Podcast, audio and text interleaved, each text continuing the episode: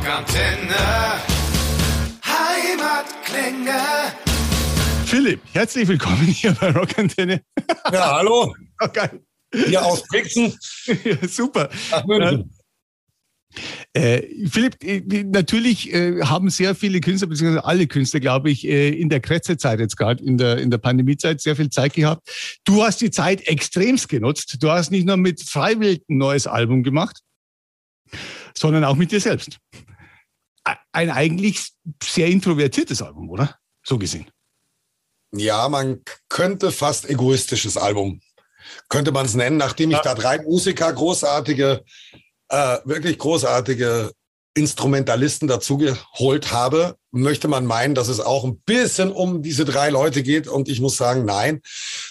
Da war ich sehr egoistisch und habe tatsächlich einfach mal mein ganzes Leben in Liedern verarbeitet. Ich habe äh, die letzten zwei Jahre eigentlich das umgesetzt, was ich vorher schon ein bisschen angeschoben habe. Ich lese sehr viel, lese auch viele Biografien und habe mir irgendwann immer diesen Wunsch vor Augen gehalten und eben oder das Ziel, einfach mal mein Leben zu verarbeiten. Ja. Und zwar dachte ich, das muss ganz anders klingen als Freiwild.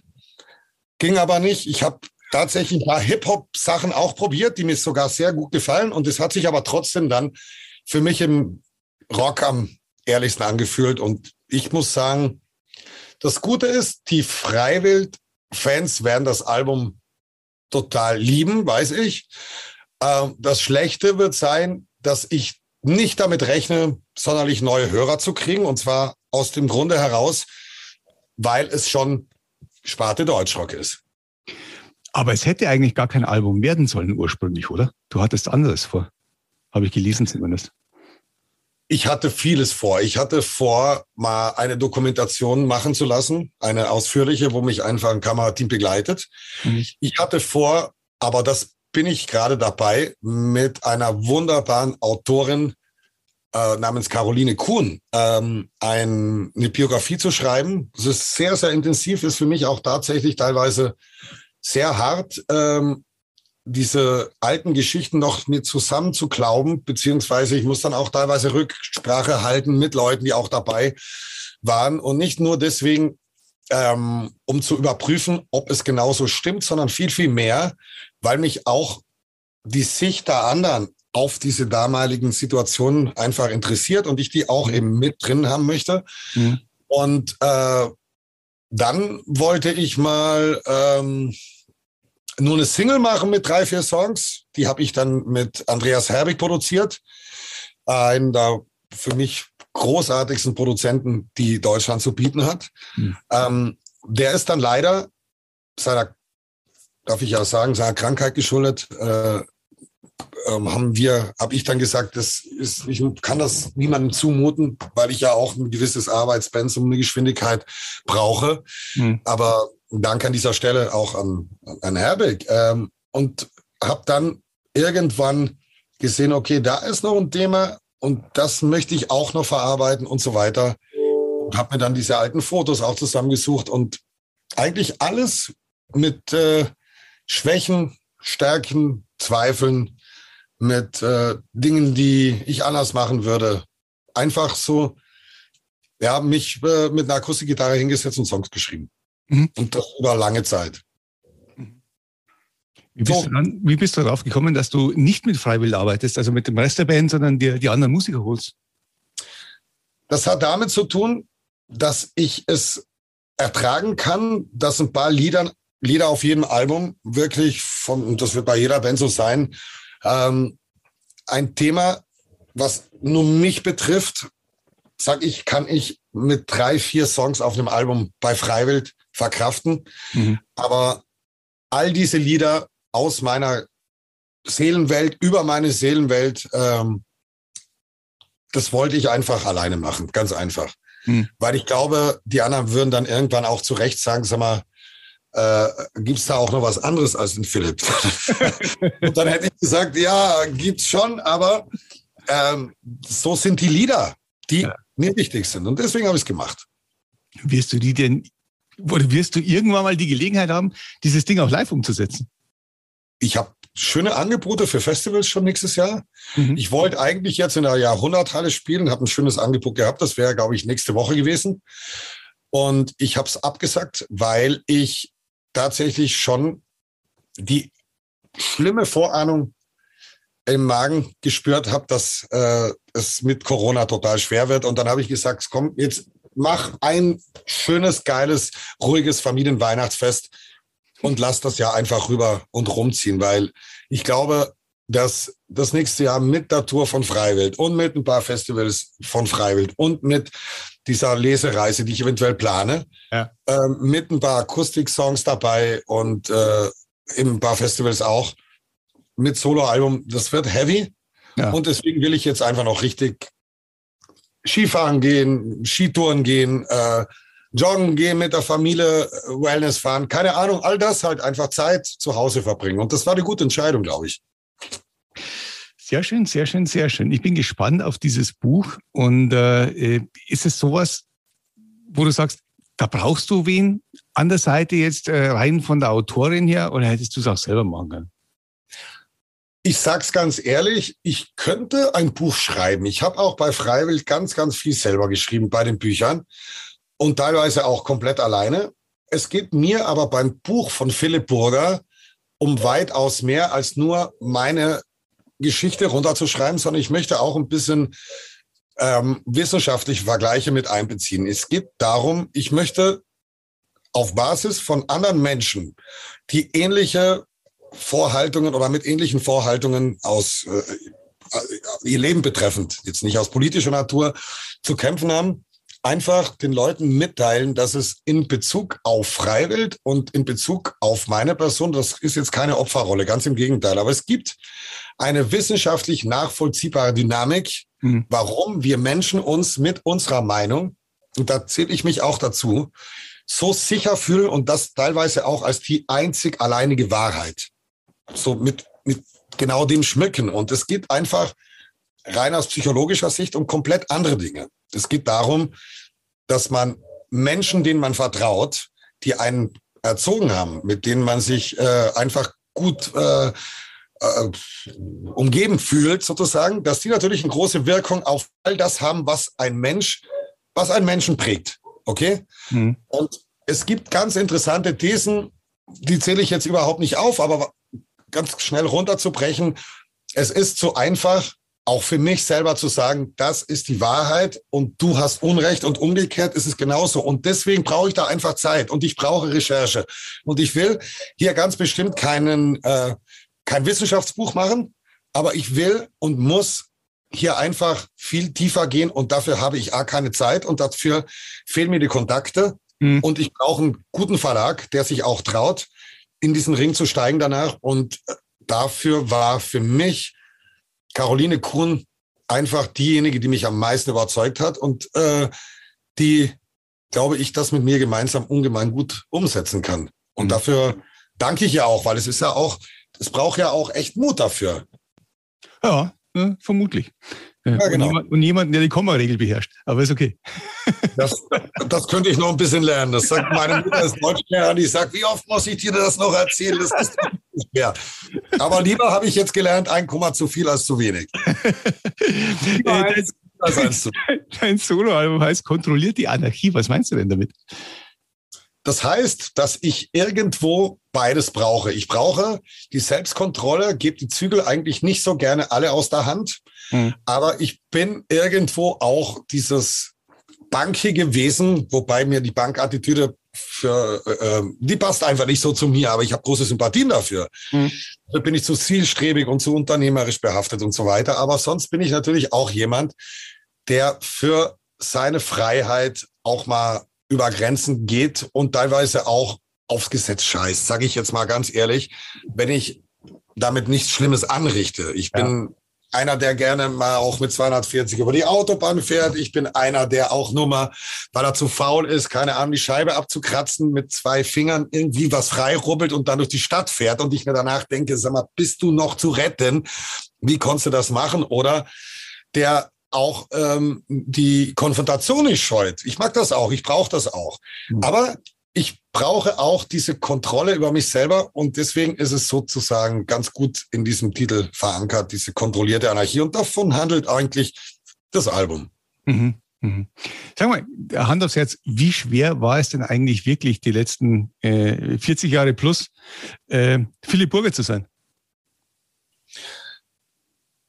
Äh, das sag ich ungern, ich weiß, aber gar nicht mal so schwer. Ich sag dir auch warum. Ja weil ich um diese positiven und negativen Stressoren weiß, die in einem Körper sich nun mal die Runde schleichen.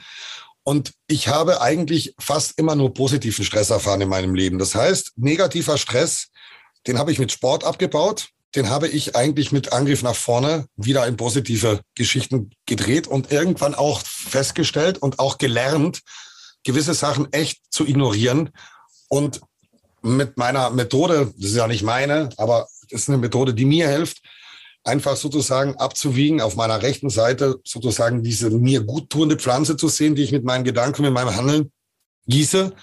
Und auf der anderen Seite eben, äh, also habe ich jetzt falsch gesagt, glaube ich, die schlechte ist dann auf der Seite und auf der linken diese gut. Und ich stelle mir dieses Bild wirklich so vor, dass ich sozusagen, je nachdem, wohin mich mein meine Daten und Gedanken leite, die andere ein bisschen austrocknen lasse. So. Und das macht sich ungemein gut für mich.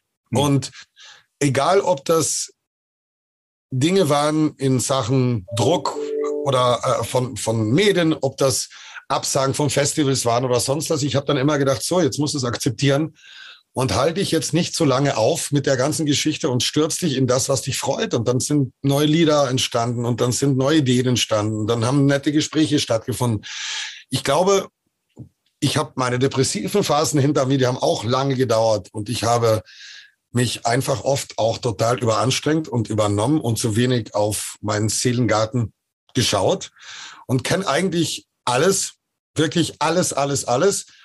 Sage aber, dass ich trotzdem ein sehr, sehr glückliches Leben hatte und bin auch sehr, sehr dankbar für alles, was ich erreicht habe. Und das ist mir erst jetzt so richtig bewusst geworden, seit ich, glaube ich, 40 bin und jetzt mal richtig Zeit hatte nachzudenken. Und deswegen mache ich jetzt auch eine Wallfahrt alleine, weil ich da einfach jetzt mal richtig, das habe ich mal meinem lieben Gott, der aussieht wie der Nikolaus, wohlgemerkt, habe ich das einfach mal versprochen, weil ich gesagt habe, ich muss da echt mal einfach Danke sagen. Alleine schon diese Geschichte, das war am 27. Dezember 2019, das war vor dem letzten Konzert in Stuttgart in der Schleierhalle. Mhm. Da kam ich am Nachmittag so ein ganz, ganz eigenartiges Gefühl, das ich nie kannte. So ein, ich habe es einfach so gespürt, irgendwie, ich kann es gar nicht erklären, aber ich habe so in der Magengegend was gespürt und bin dann durch die Stadt gelaufen, stundenlang. Und ich schwöre, das ist auch kein Scheiß, weil Stefan war dabei, unser Manager, Kai, der Tourmanager und die Band. Hm.